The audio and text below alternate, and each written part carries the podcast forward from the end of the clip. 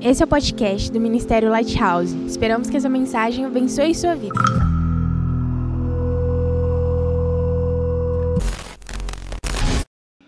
Vocês estão felizes?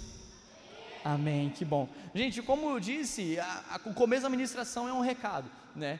O, no dia 7 de outubro vai ter a festa dos tabernáculos. Então a gente adiou um pouquinho o pré-campo e tudo mais.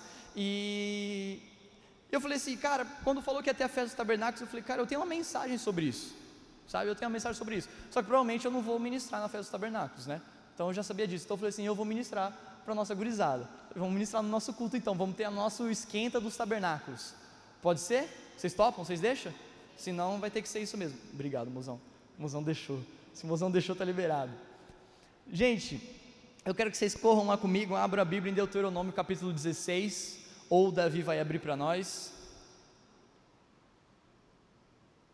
Deuteronômio 16 da viseira, versículo 12. Deuteronômio 16, 12. Esse pedestal está atrapalhando alguém a ver aqui? Não? Tá de boa para a galera desse lado aqui? Dá para ver? Não dá para ver, mozão? Mozão não está vendo. Melhorou? Não melhorou. É, é, o que eu consigo fazer ali em cima.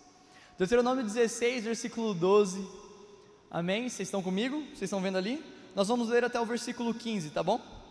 Diz assim: E lembrar-te-ás de que foste servo no Egito, e guardarás estes estatutos e os cumprirás. A festa dos tabernáculos celebrarás sete dias, quando tiver escolhido a tua eira e do teu lagar. E na tua festa alegrar-te-ás, tu, teu filho, a tua filha, o teu servo, a tua serva, o levita e o estrangeiro, e o órfão e a viúva, que estão dentro das tuas portas.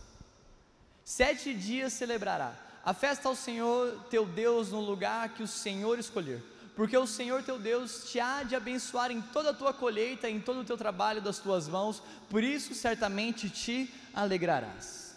Amém? Aqui em Deuteronômio já é a segunda vez que Moisés está falando sobre a festa dos tabernáculos. A primeira aparece lá em Levítico, capítulo 23, se você quiser ler depois, do versículo 32 em diante. E ali é instituída a festa dos tabernáculos. Aqui em Deuteronômio, como vocês sabem, é uma repetição de tudo aquilo que foi dito. Se você já teve a experiência de estar tá lendo o Pentateuco, os cinco primeiros livros da Bíblia, quando você chega em Deuteronômio, você vê que, peraí, eu já li isso. É uma repetição de tudo aquilo que, que foi dito nos livros anteriores, porque havia uma nova geração que precisava aprender o que foi falado anteriormente. E aqui em Deuteronômio há uma apresentação novamente da festa dos tabernáculos. E o que a gente pode aprender da festa dos tabernáculos é o que a gente pode carregar para o dia de hoje. Você pode pensar, Gui, mas a festa dos tabernáculos, primeiro, é para Israel. Depois, ficou no passado. Isso já não serve mais para a gente. Mas a verdade é que a festa dos tabernáculos ela tem três sentidos. O primeiro é o sentido agrícola, o segundo é um sentido histórico e o terceiro sentido da festa dos tabernáculos é um sentido profético. E por isso, principalmente pelo último sentido, o profético, ele é algo, é algo que ainda serve para nós e é algo que nós podemos aprender com ele e aplicar na nossa vida, amém? Vocês estão comigo? Então você não vai, não vai ser só uma história do povo, vai ser algo que você pode pegar e aplicar na sua vida de devoção a Jesus, amém? Então nós vamos falar sobre esses três sentidos da festa dos tabernáculos: o agrícola, o histórico e o profético. Eles acabavam por se misturar ali na festa. Acabava que não era bem separadinho, mas aqui a gente vai tentar separar ao máximo para que a gente aprenda de cada um um pouquinho. E a verdade é que a festa dos tabernáculos ela é uma das três grandes festas do povo de Israel. Existiam várias e várias festas que aconteciam ao longo do ano, mas existiam três principais: a festa da Páscoa, a festa do Pentecostes e a festa dos tabernáculos. E a festa dos tabernáculos, ela começava com o primeiro sentido, que era o sentido agrícola. Vocês estão comigo? O primeiro sentido é o sentido agrícola. Se vocês verem os versículos que nós lemos, volta um pouquinho para mim, Davi, no versículo 13, se eu não me engano. Aqui, a festa dos tabernáculos celebrará sete dias, quando tiver escolhido da tua eira e do teu lagar. A festa dos tabernáculos, ela era o fechamento do ano de colheita, do ano agrícola deles. Começava lá com Pentecostes ou a festa da colheita, que era a primeira colheita do ano. Eles tiravam a primeira colheita e eles celebravam. Quando era a última, aqui em tabernáculos, que acontece mais ou menos nessa data, entre setembro e outubro, era o fechamento do ano agrícola e a preparação do próximo ano ou seja, eles celebravam, adoravam o Senhor, se alegravam. O primeiro sentido agrícola é que havia muita alegria nessa festa. Você vê no versículo 14, coloca o 14 para a gente, Davi. que há muita alegria na festa. Na tua festa alegrar-te-ás o teu filho, a tua filha, o teu servo, a tua serva, o levita, o estrangeiro, o órfão, o viúvo, todos que estão na sua casa vão se alegrar nessa festa. Porque era uma festa de gratidão ao Senhor pelo ano de provisão que Deus tinha dado a eles. Era um ano de provisão. Você pode pegar isso daí e aplicar na sua vida. Mas era restrito ao agrícola. Caso você seja um produtor agrícola, recebe aí também, se é fazendeiro, latifundiário, tem várias cabeças de boi, soja, né? Não sei. Mas nós podemos aplicar isso na nossa vida, porque nosso Deus é a nossa provisão, amém? Então, a festa dos tabernáculos era um, um, uma festa de gratidão ao Senhor, por todo o ano, e ainda era uma festa que preparava o próximo ano. Em Zacarias 14, o profeta, ele vai trazer e vai deixar uma procissão que o povo devia fazer. Ele fala: a tua família vai subir até Jerusalém e vai fazer a festa dos tabernáculos, e vai celebrar tabernáculos, porque aquela família que não for, não receberá a chuva do Senhor. E a chuva para aquele povo agrícola representava uma bênção, representava a fartura, representava a provisão. Se não chovesse, eles não colheriam.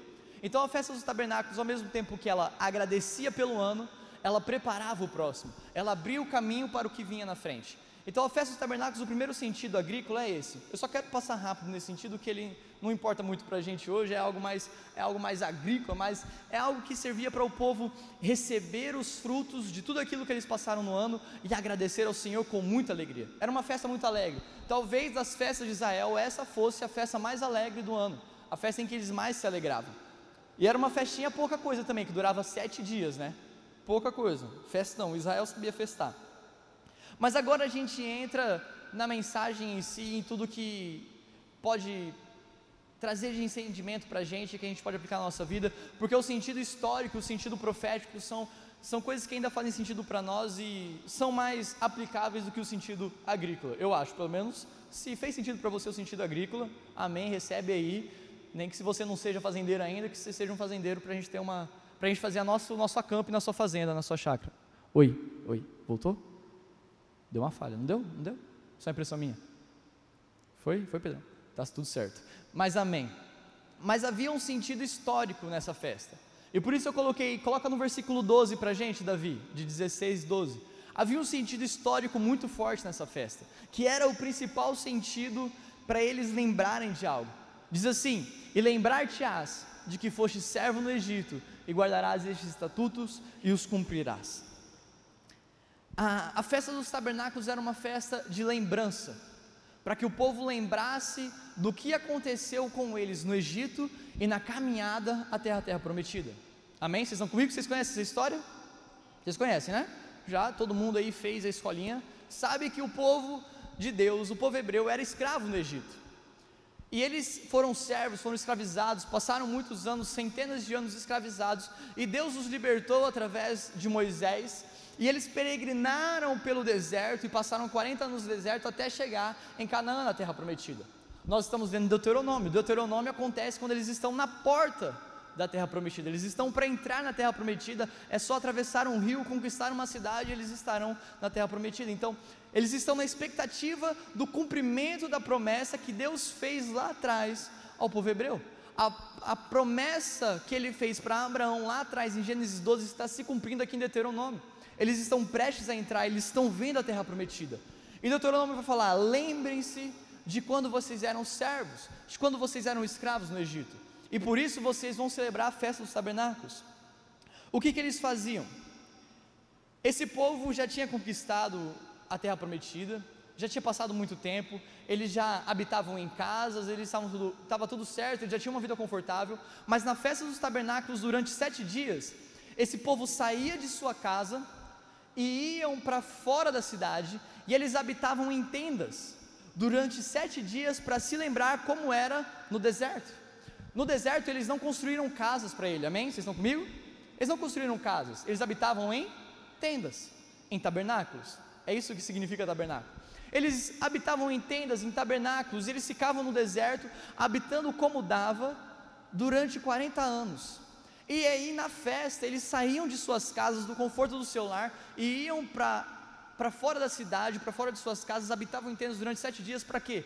Para lembrar do que Deus fez no povo, para lembrar do que Deus fez na história. Tirou o povo do, do Egito, caminhou pelo deserto com eles peregrinos e entregou-lhes a terra prometida, lhes cumpriu a promessa que ele fez para Abraão. Então a festa dos tabernáculos era uma festa histórica para o povo hebreu, para lembrá-los do que realmente importava, porque a terra prometida não era o mais importante, a terra prometida não era a bênção final, a terra prometida não era o destino final que mais importava para o povo, o que realmente importava e o que Deus queria que importasse para eles era a presença de Deus. Em Êxodo capítulo 19, quando Deus se apresenta para o povo no deserto, no Monte Sinai, Deus fala que os tirou do deserto e os trouxe até Ele. Em nenhum momento Deus fala para o povo: Eu tirei você do Egito e te trouxe até a terra prometida, mas eu te tirei do Egito e te trouxe até mim. Deus se apresenta no Monte Sinai para eles como um Deus que queria ser conhecido deles como um Deus que queria se apresentar, como um Deus que queria ser o Deus daquele povo e queria que aquele povo fosse o seu povo. Amém? A festa dos tabernáculos era para lembrar o povo hebreu do que realmente importava. Não importa a terra prometida, não importa a bênção e a promessa que Deus fez cumprir na sua vida, o que importa é o Deus da promessa e o Deus da bênção. Amém? É isso que é, o sentido histórico é esse, é lembrar o povo do que eles viveram no deserto com Deus. É lembrar o povo do que eles passaram no deserto até chegarem na terra prometida. O sentido histórico é fazer você lembrar do que realmente importa. Porque muitas vezes nós estamos nos preocupados com o que Deus vai nos dar na frente, com o que Deus vai fazer na nossa vida no futuro, como eu vou estar daqui cinco anos, e muitas vezes nós esquecemos do Deus que está no futuro. Muitas vezes nós esquecemos dos Deus, do Deus que vai nos dar essa promessa e vai fazer cumprir essa promessa. Muitas vezes nós esquecemos do Deus que dá a bênção e queremos só a bênção dele. A gente esquece do, da, do, Deus da promessa porque a gente se agarra tão forte na promessa que Deus fez, porque nada mais importa a não ser a promessa dele. Mas quem vai fazer a cumprir a promessa é quem realmente importa: o Deus da promessa. E, e a festa dos tabernáculos tinha esse sentido. Quando o povo saía de suas casas, iam para fora da cidade. Durante uma semana eles ficavam em tendas, eles lembravam de como foi no começo com Deus. Eles lembravam de quando eles não tinham nada, mas eles verdadeiramente tinham tudo. Amém? Você consegue enxergar essa verdade? No deserto, esse povo não tinha nada. Eles não tinham terra, eles não tinham nação, eles não tinham direito à terra, eles não tinham direito à propriedade, eles não tinham conforto, eles não tinham segurança. Mas enquanto eles não tinham nada disso que a gente consegue enxergar com os nossos olhos, eles tinham tudo, porque a presença de Deus esteve com eles. Quando eles estão no deserto e eles estão um pouco rebeldinhos, Deus chama Moisés para perto dele e fala assim: Ó, sobe com esse povo para a terra que eu não vou com vocês não. Eu mando um anjo, vocês vão estar protegidos, vai com eles. Só que Moisés fala assim: Senhor, não nos faça subir daqui se a tua presença não for com a gente. Porque pouco importa, a mesma é como se Moisés estivesse falando para Deus: pouco importa se a gente chegar na terra, se a gente chegar com segurança, se a gente chegar com provisão, pouco nos importa a terra se a gente não tiver o Senhor.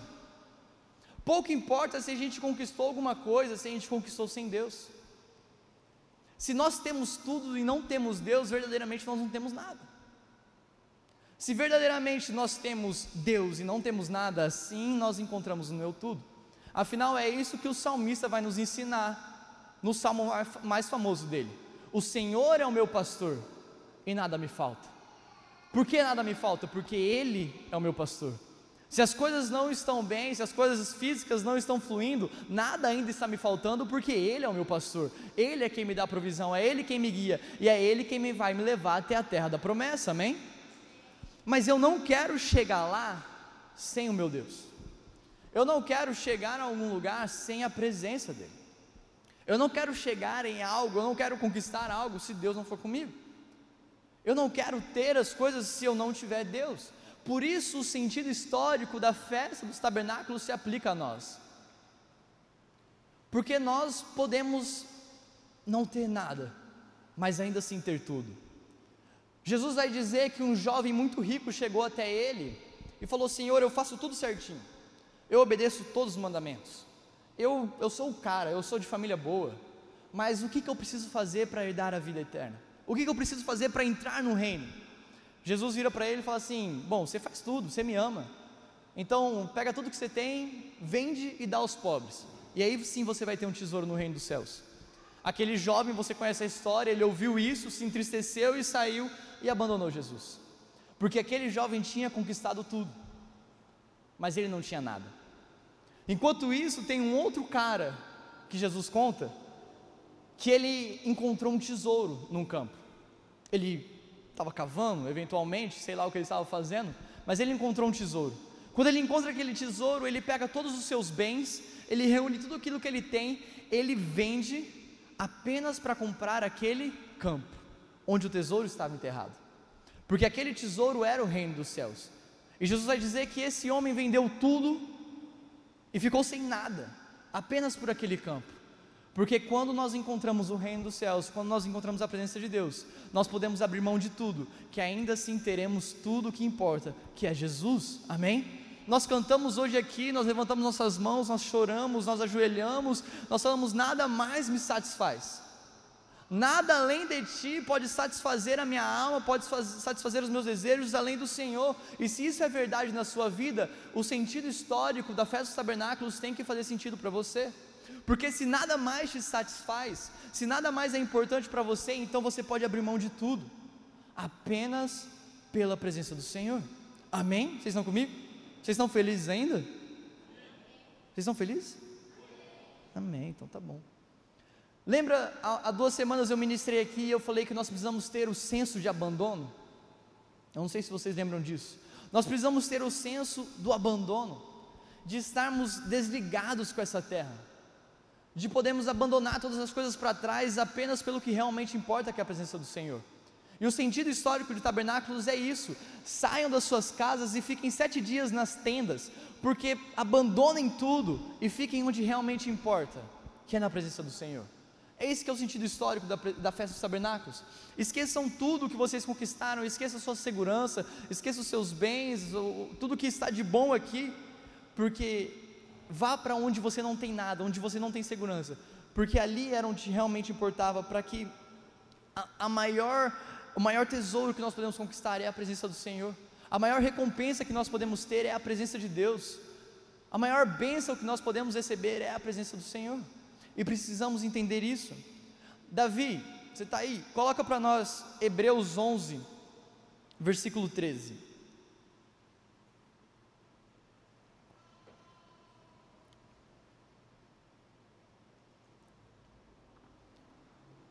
Olha só o que o autor de Hebreus vai dizer para a gente de homens da fé, que viveram nessa terra como peregrinos, como quem não ligava para nada, porque eles tinham a consciência de algo maior. Todos estes morreram na fé sem terem recebido as promessas, mas vendo-as de longe e crendo e as abraçando, confessaram que eram estrangeiros e peregrinos na terra.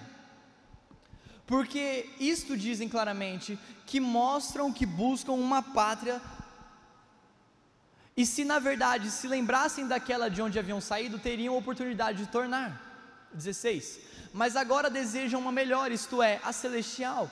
Por isso também Deus não se vergonha deles de se chamar seu Deus, porque já lhes preparou uma cidade. Nós estamos falando de Abraão, de Isaac, de Jacó, que peregrinaram pela terra prometida, eles pisaram na terra da promessa, mas Deus não deu a eles.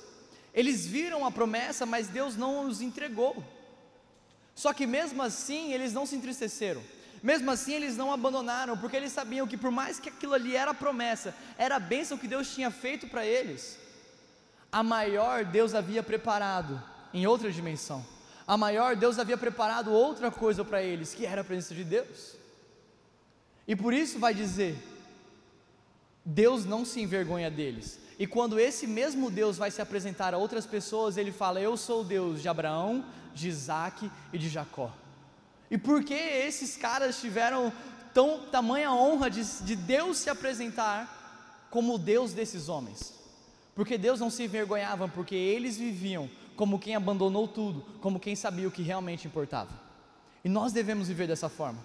Nós devemos viver dessa mesma maneira como quem abandonou todas as coisas, como quem sabe o que realmente importa, e a festa dos tabernáculos nos ensina isso. Amém? A festa dos tabernáculos, no seu sentido histórico, vai nos ensinar o que realmente importa. vai nos ensinar que a presença do Senhor é o mais importante. Davi, coloca para a gente o versículo 36, a gente vai ler até o 38. Olha o que Hebreus 11 ainda continua dizendo no seu final. A gente falou de Abraão, Isaac e Jacó, que até tiveram uma vida melhor do que esse que a gente vai falar agora. Que eles viveram como peregrinos, eles pisaram na terra da promessa. Só que aí o, autor de Hebreus continua citando outros grandes homens de Deus, outros grandes homens da fé, e aí ele chega e termina assim: e outros experimentaram escárnios, açoites e até cadeias e prisões. Foram apedrejados, cerrados, tentados mortos ao fio da espada, andaram vestidos de peles de ovelhas e de cabras, desamparados, aflitos e maltratados, dos quais o mundo não era digno, errantes pelos desertos e montes e pelas covas e cavernas da terra. Esses homens que foram perseguidos, cerrados, açoitados, apedrejados, maltratados, viveram errantes, peregrinos pela terra, porque eles sabiam que a promessa de Deus não era agora, o cumprimento da promessa não era por agora, não era para eles apenas a bênção física, a bênção material, conquistar algo com o seu dinheiro, conquistar algo com o seu trabalho. Eles viveram peregrinos por aqui, porque eles sabiam que havia algo maior que era o Deus dele. E aí Deus vai dizer que o mundo não era digno desses homens. Homens que foram açoitados, apedrejados, encarcerados, maltratados, cerrados. O mundo não era digno desses homens, porque existia uma semelhança entre os patriarcas da fé, Abraão, Isaac e Jacó, e o, os heróis da fé da, do primeiro século, os apóstolos de Jesus, que foram perseguidos. Eles não trocaram o temporal pelo eterno. O temporal na sua vida não pode roubar aquilo que é eterno, sejam as bênçãos ou as coisas ruins. Abraão, Isaac e Jacó pisaram na bênção, mas a bênção temporal não roubou aquilo que é eterno. Esses homens foram perseguidos, açoitados, maltratados, xingados, apedrejados, mas mesmo assim, essas coisas ruins, pesadas, não roubaram aquilo que era eterno que em nome de Jesus no seu coração, nada que seja temporal tome o lugar daquilo que é eterno. Nada do que é dessa terra, nada do que é físico, do que nós podemos tocar, do que nós podemos ver, roube aquilo que é eterno, que é a presença de Deus. Que nada do que é temporal, essas coisas vão passar, essa terra vai passar, esses céus vão passar, todas essas coisas que nós estamos vendo vão passar, vão acabar, tem um fim. Mas há algo que é eterno e isso não vai acabar, e isso não tem fim, e aquilo que é temporal não pode roubar o que é eterno, amém? Amém? Que nós possamos, eu não estou falando para você sair da sua casa, montar uma, uma, uma tenda, uma, uma cabana, uma barraca no seu quintal, na sua grama ou no, na frente da sua casa, tá? Não estou falando para você fazer isso e ficar sete dias acampando na frente da sua casa Vai ser até ruim para você isso aí, você vai pegar uma friagem, vai chover, não vai ficar bem. Eu estou falando para dentro do seu coração. Você consiga sair da segurança que Deus te deu. As bênçãos que Deus te deu são boas, são agradáveis. É para você usufruir, é para você aproveitar. Mas que você consiga sair delas e saber que o que realmente importa não é aquilo que você tem, mas quem deu aquilo que você tem. O que realmente importa não é aquilo que você conquistou, mas quem deu o que você conquistou. O que realmente importa não é a promessa que vai se cumprir no seu futuro, porque as promessas de Deus vão se cumprir na sua vida. As promessas de Deus vão se cumprir na sua vida. Vocês estão aí? Oh meu Deus. Mas não importa as promessas. Se elas não se cumprirem, não importa. Quando elas vão se cumprir, não importa, porque eu, não me importa a promessa, mas me importa o Deus da promessa. É isso que a festa dos tabernáculos vai nos ensinar. Não importa a terra prometida, não importa Canaã, não importam as bênçãos. Eu não quero ter nada disso se eu não tiver a presença do meu Deus. Eu não quero ter nada disso se eu não tiver Jesus. Eu não quero ter nada disso se Ele não estiver comigo, amém? Amém? Então, o primeiro sentido é o sentido agrícola, o segundo sentido é o sentido histórico. Nós queremos a presença do Senhor mais que todas as coisas. Mas o segundo sentido, o terceiro, segundo não, o terceiro sentido é o sentido profético. E a gente já está encerrando, tá? Já estamos acabando. É o sentido profético. E esse é o sentido que talvez mais se aplica a nós e que nós podemos mais nos agarrar e esperar por ele. O sentido profético acontece quando nós olhamos para um dos rituais que aconteciam na festa.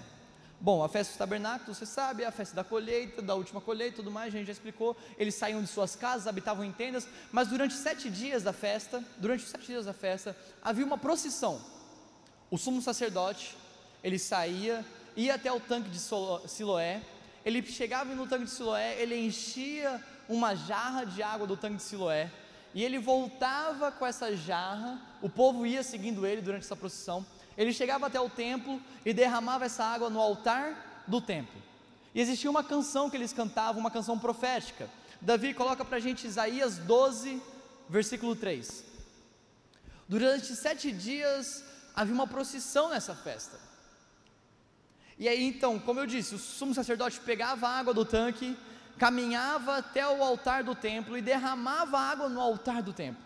E eles cantavam: E vós com alegria Lembra da festa tabernáculo ser a mais alegre de todas as festas? Você vai ver como a alegria está sempre presente na festa. E vós com alegria tirareis água das fontes da salvação. Durante sete dias eles faziam essa procissão e cantavam isso. Então, enquanto isso, o sacerdote estava. Eu não faço ideia de qual é o ritmo, eu não vou arriscar cantar aqui, tá bom? Porque isso está indo para o YouTube agora. Eu tenho uma imagem, cara. Eu não vou manchar ela aqui agora. Eles pegavam o, a jarra, eles iam até o tanque de Siloé, enchiam, eles iam cantando, e vós com alegria tirareis águas das fontes de salvação. Chegavam, continuavam cantando, continuavam cantando. É um texto maior do que isso, tá? Tem seis versículos de Isaías 12, mas a gente pegou essa parte que é o que nos importa aqui. E eles iam caminhando e cantando essa canção, cantando essa canção, chegavam até o altar do templo e derramavam água ali. E faziam isso durante sete dias, e faziam, e faziam, e faziam. Era uma, uma procissão que acontecia durante a festa dos tabernáculos. E eles estavam cantando, cantando, cantando e faziam isso durante anos, anos, anos, anos. A festa do tabernáculo se estendeu no tempo. Só que chegou um momento que havia alguém presente, um convidado especial nessa festa. Coloca para a gente, Davi, João capítulo 7, versículo 37. Chegou um dia de festa de tabernáculos que Jesus estava na festa. O próprio Cristo estava ali. E quando eles faziam essa procissão, essa procissão tinha um sentido profético. Quando eles cantavam Isaías 12, 3, o que eles estavam querendo dizer? E vós com alegria tirareis águas da salvação. O que, que é isso? Que, que, que, mas que, que sentido profético é esse? O povo hebreu esperava alguém. Quem que eles esperavam? O Messias, o Salvador. Ele sabia que Deus tinha preparado a salvação para o povo. E enquanto o povo fazia festa dos tabernáculos, além do sentido agrícola histórico, tinha um sentido profético. A festa apontava para a vinda de um Salvador. A festa apontava para a vinda daquele que viria e seria a água da salvação que eles cantavam. Vós com alegria tirareis águas da fonte da salvação. Lembra da canção? Não esquece, deixa ela na sua mente aí. Então eles estão fazendo isso e olhando para o futuro, no sentido profético. Há alguém que virá e ele será o nosso Salvador. O Messias está vindo, Deus preparou alguém, Deus vai enviar o Messias. Eles estão fazendo, e eles estão fazendo essa festa. Só que eles não sabem que o profético já estava acontecendo. O Messias já estava no meio deles. João 37. Se você tem uma curiosidade depois, uma tarefinha, lê João 7 inteiro. Jesus não queria ir para a festa. Jesus não queria ir para a festa, ele não queria se apresentar. Os irmãos de Jesus dizem para Jesus assim: Ei Jesus, festa dos tabernáculos de Jerusalém, vamos embora, vamos embora. Jesus fala assim: Não, não, não. Não porque Jesus não queria participar da festa, mas porque os discípulos de Jesus queriam que Jesus se apresentasse, se mostrasse. Vai lá e se mostra. Porque nem mesmo eles acreditavam que Jesus era Jesus, que Jesus era o Messias, que Jesus era o Cristo. Nem os próprios irmãos da casa dele acreditavam. Então está falando, vai lá e faz alguma coisa na festa, vai lá e se mostra na festa. Você não é o Messias? Se você é o Messias, tem uma festa lá acontecendo para você. Vai lá e faz alguma coisa. E Jesus fala: Não, não, não vou. Mas ele muda de opinião. E ele aparece na festa. Só que ele vai quietinho. Ele ainda assim ele vai na festa, ele fica no seu canto, ele não, não se mostra, não faz milagre, até porque Jesus já tinha uma certa notoriedade, uma certa fama, o pessoal já havia seguido ele por algum tempo, ali em João 7. Mas é isso, Jesus está ali, e sabe, eu, eu consigo imaginar Jesus escorado numa das pilastras do templo, assistindo a procissão de Isaías 12. Ele está vendo o sumo sacerdote ir até o tanque de Siloé, pegar água, cantar com todo o povo que haveria água da salvação, com alegria eles estão tirando e Jesus está ali. Jesus está ali vendo aquilo, vendo aquilo. E João 7, versículo 37, a gente vai ver o que aconteceu. Ele está ali, de repente, no último dia da festa. É o ápice da festa. É o momento mais importante. É o último dia da festa, deve ser o momento de mais alegria, deve ser o momento, se fosse hoje, Morada teria sido convidado, né? Teria chamado Morada, teria chamado o Alê para cantar e pregar também. É o último dia da festa, é o dia mais importante. É o dia mais importante da conferência. É o dia mais importante do acampamento. É o dia, é o ápice da festa. E no último dia, o grande dia da festa, aí não sou eu que estou inventando, vocês estão vendo, é o grande dia da festa, é o momento mais importante. É o ápice da festa, é o ápice do ritual, é o ápice do tirar a água e levar até o altar do templo. Eles estão cantando com alegria, vamos tirar a água das fontes da salvação. Eles estão alegres, estão festejando tudo isso. Jesus pôs-se em pé e clamou, dizendo: Se alguém tem sede, venha a mim e beba. 38. Quem crê em mim, como diz a Escritura, rios de água viva correrão do seu ventre. E Jesus se põe de pé, porque aquele povo está olhando para o futuro. Eles estão falando: vai vir um Salvador, vai vir o Messias. O Messias vai chegar e nós vamos encontrar a salvação. Mas eles não sabiam e não esperavam que o próprio Messias já estava ali, que o próprio Messias já estava na frente deles. Jesus se põe em pé e ele não sussurra, ele não conta em segredo, mas ele clama. Ele se põe em pé e ele clama em alta voz e diz: Se alguém tem sede de salvação, se alguém tem sede das águas da salvação, venha a mim e beba, porque eu sou a fonte da salvação, porque eu sou esses que vocês esperam. Eu sou esse que vocês estão cantando, eu sou a razão dessa festa, eu sou a razão dos tabernáculos, eu sou a razão do Pentecostes, eu sou a Páscoa, eu sou o cumprimento dos profetas, eu sou o Cristo. Jesus está ali. O sentido profético da festa está, está se cumprindo na frente da, da vista daqueles homens. Deus está ali na frente deles, encarnado em Jesus. Deus está ali. E eles estão cantando e Jesus se põe em pé. E Jesus se põe em pé e diz: Quem tem sede, venha a mim e beba. Porque a festa dos tabernáculos é uma festa para quem tem sede de Jesus. E eu não sei como é que você está, mas eu estou com sede de Cristo. Eu estou com sede das fontes da salvação. Eu estou com sede de Jesus. Eu acho que você também está. Nós estamos com sede de Jesus.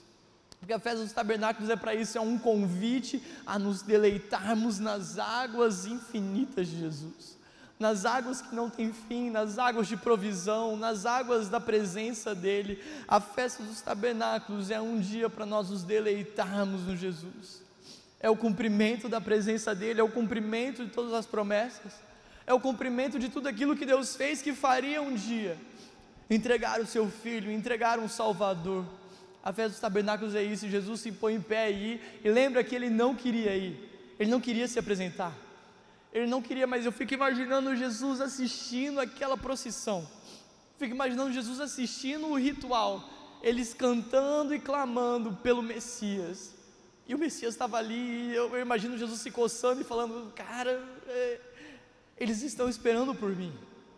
Eles estão falando de mim, eles não sabem que sou eu, eles não sabem como que vai se cumprir as coisas, ainda é um mistério, mas eles estão clamando por mim. E eu imagino que Jesus não se contém, porque eu tenho certeza que Jesus não se contém quando nós clamamos pelas fontes da salvação. Jesus não pode se conter se você tem um coração que tem sede por Ele. Jesus não vai ficar olhando você clamar e pedir e pedir por Ele sem fazer nada. Jesus não pode resistir a um coração contrito e quebrantado. O salmista vai dizer que Deus habita num alto e sublime trono, mas Ele também habita em quem tem um coração quebrantado, em quem tem um coração contrito. Então eu tenho certeza que Jesus não pode te ver pedindo por Ele, Jesus não pode resistir a você clamar por Ele. Então, ei meu irmão, é só uma coisa que nós precisamos fazer, nós só precisamos de Jesus, Jesus eu tenho sede. Jesus eu tenho sede, porque era isso que aquele povo estava fazendo. E Jesus não queria se revelar, mas ele não pode se conter em si. Ele precisa se revelar àquele povo. Ele precisa se mostrar porque aquele povo tinha sede, eles estavam bebendo de uma água que nunca ia satisfazer eles. Eles estavam bebendo no tanque de Siloé, e pouco importa o quão abençoado é o tanque de Siloé e quanto Deus provê por aquele meio, mas aquele meio não era o que iria satisfazer aquele povo. Não importa o quanto você pode beber de tantos tanques e fontes que você encontra, não há outro que vai te satisfazer sem ser as fontes da salvação de Jesus. Amém? Não há, não há, e é por isso que ele se coloca de pé. Sabe, eu imagino Jesus olhando, sabe, há um outro momento que Jesus se coloca de pé, que me vem na cabeça, que é quando Estevão está morrendo, e Jesus já havia ressuscitado, e Jesus já estava no céu à destra do seu Pai, e quando Estevão está para ser apedrejado, os céus se rasgam sobre ele, e quando ele vê Jesus, Jesus está de pé. Sabe, isso fala sobre um posicionamento de Jesus, isso fala sobre uma atitude de Jesus para com, com Estevão, para com esse povo, em João 7,37, e fala sobre um posicionamento de Jesus para com a gente. O primeiro é nosso, o primeiro é nosso de dizer: Eu tenho sede. E eu tenho certeza que se Jesus ouvir o nosso clamor de sede por Ele, Ele também vai se colocar de pé diante de nós. Ele tem os rios dele para oferecer infinitamente a nós, amém? Amém? O sentido profético estava se cumprindo, mas existem profecias que elas são de duplo cumprimento. Existem profecias que já se cumpriram, existem profecias que vão se cumprir ainda, mas existem profecias, profecias, profecias, existem profecias que se cumpriram e ainda irão se cumprir. Muitas delas envolvem escatologia e fim dos tempos, e essa é uma dessas. A profecia estava se cumprindo, mas ela ainda vai se cumprir. Quer ver? Davi, põe para a gente Isaías 55 de novo. De novo, não. A gente leu Isaías 12, né? Isaías 55, versículo 1.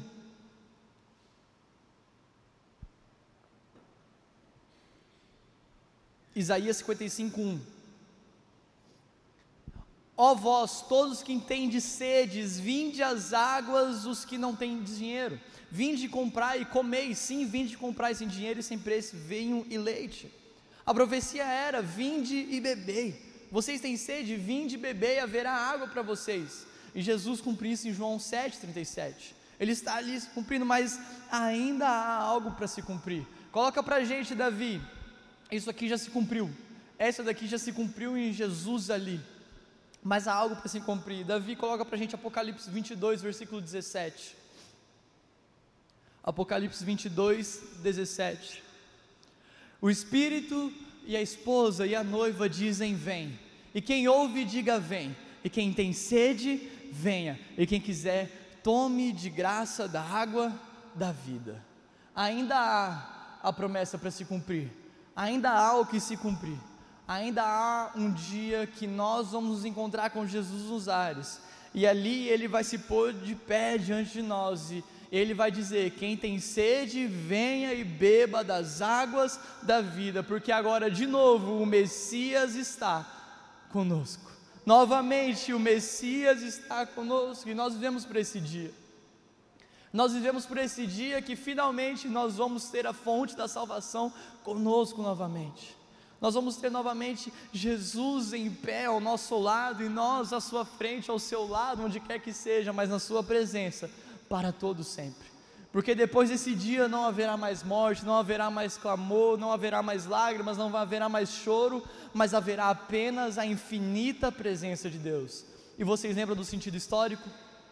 Tudo que importa para nós é a presença de Deus. Então, há um sentido histórico profético na festa dos tabernáculos que é: a água da vida ainda virá sobre nós, ainda será derramada sobre nós, e nós vamos beber das águas das fontes da salvação, porque nós ainda seremos plenamente salvos. Nesse dia aqui, nosso corpo será restaurado, todas as dores, todas as doenças serão extirpadas.